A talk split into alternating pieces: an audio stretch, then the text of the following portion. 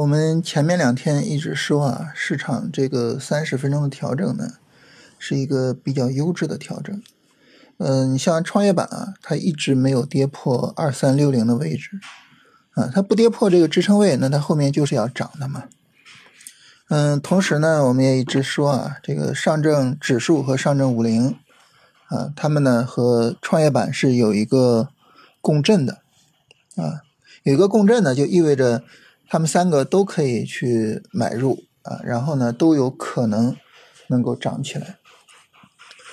呃，那么这个概率呢，在今天成为了现实啊。首先呢，今天创业板是上涨了啊，这个最强指数上涨了。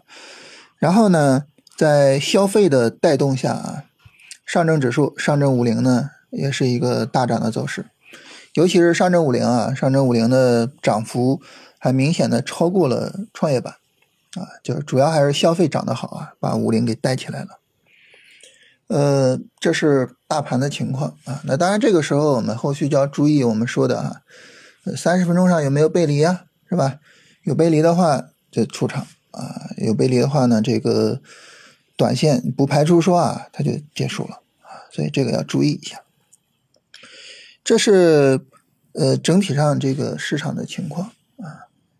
那我们每天聊呢，就是聊这个大盘情况，所以大家就昨天就说哈，说这我们做的是个股啊，我们做的又不是大盘，老跟我们聊大盘干嘛呀？这个聊大盘呢，一个是因为大盘是能反映市场整体情况的，咱们做股票啊，这个整体上呢是说现在有更多的风险，还是说现在呢我们要积极的参与，嗯，市场在给我们提供赚钱的机会。啊，都能够通过大盘看出来，啊，所以呢，我们要看大盘。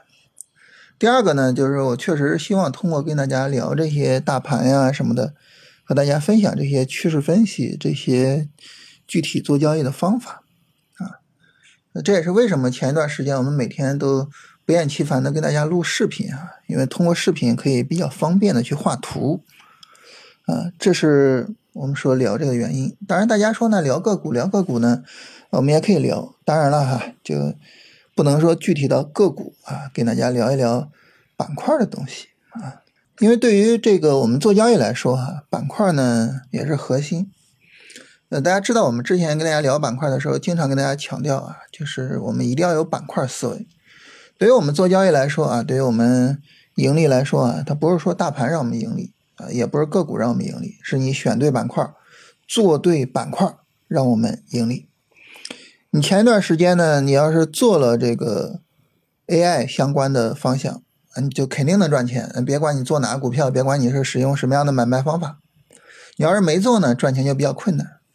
那最近这段时间呢，你要是做了底部超跌反弹的板块，啊，无论是白酒也好，还是其他也好啊，这个你就比较容易赚钱。啊，反过来呢，赚钱难度就会比较大。啊，尤其是今天啊，市场明显的从人工智能的方向转向了低位超跌反弹的方向，啊，所以整体上来说呢，就是我们做什么方向的股票啊，那么对于我们来说极其重要啊。这个什么方向，我们就不说具体的板块啊，就是这个方向，大的方向极其重要。所以呢，呃，我们经常强调这个板块思维啊，以后呢也都跟大家。多聊一聊板块，好吧？大家说聊大盘没啥用，聊个股，聊个股呢不可能。包括大家也不要问问题，说啊，这个老师这个股票怎么办？那个股票怎么办？不会回答啊，不会去跟大家聊个股。所以那我们就聊一聊板块啊。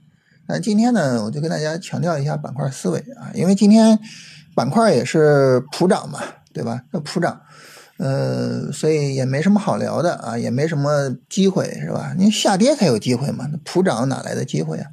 也没什么机会，也没什么好聊的。所以呢，我们今天呢，就聊一聊理念的东西啊，聊一聊这个我们的整个说怎么去理解这个板块思维啊，就是刚才我说这个方向这个问题，就是我们想这个市场上涨啊，这些股票上涨，它一定是由一些逻辑来驱动的。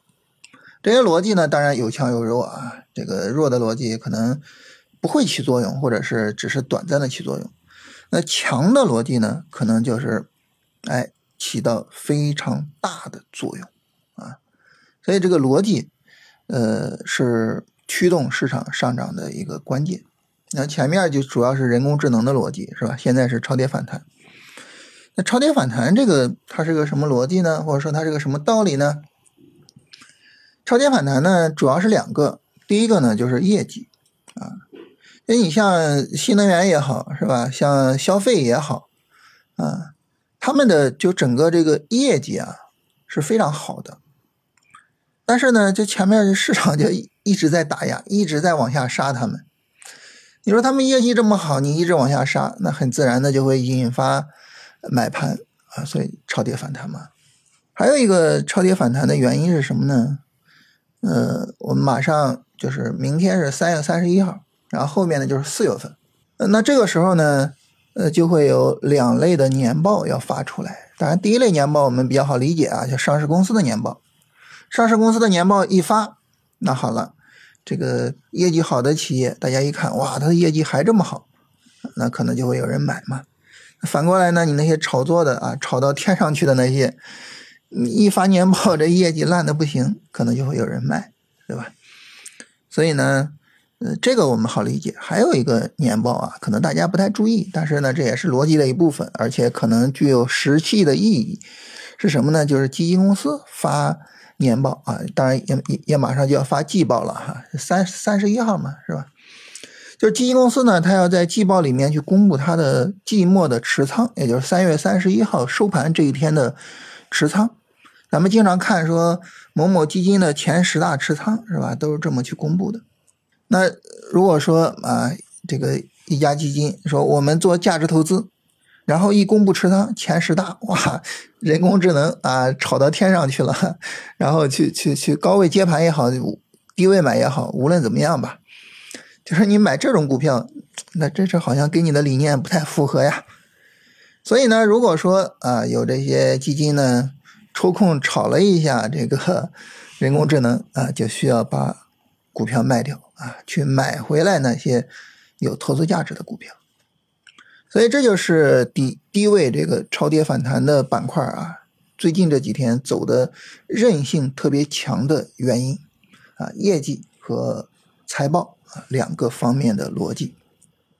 那这两个方面的逻辑呢，驱动了很多个板块，所以我们叫它，我们说这是方向啊，我们说就是不是说具体的板块啊，是方向。嗯，新能源是吧？然后汽车，然后消费啊，消费包括白酒啊、旅游啊什么的，然后还有今天上涨的煤炭，还有什么，其实都属于这个大的方向。所以呢，我们所谓板块思维呢，其实就是你去看现在市场有什么比较强的逻辑，在这个逻辑下，哪些板块会受益啊？哪些板块有可能会走出来持续的上涨？啊，这就是所谓板块思维。那么，因为逻辑是驱动行情的根本，而逻辑呢，它最直接的驱动呢就是板块，既不是大盘，也不是个股啊，是板块。所以呢，对于我们来说呢，那么呃，板块是核心，逻辑是核心啊，确定现在市场整体大的操作方向是核心啊。因此呢，嗯。就是我们聊这个行情啊，呃，聊板块啊，首先要明确的就是这个啊，就是逻辑和板块思维这个问题啊。所以今天跟大家聊一聊这个啊，然后后面呢，这个有时间、有条件，我们就都多跟大家聊一聊这个呃板块的情况啊，一些基本面啊、逻辑啊这些东西啊，多跟大家聊一聊。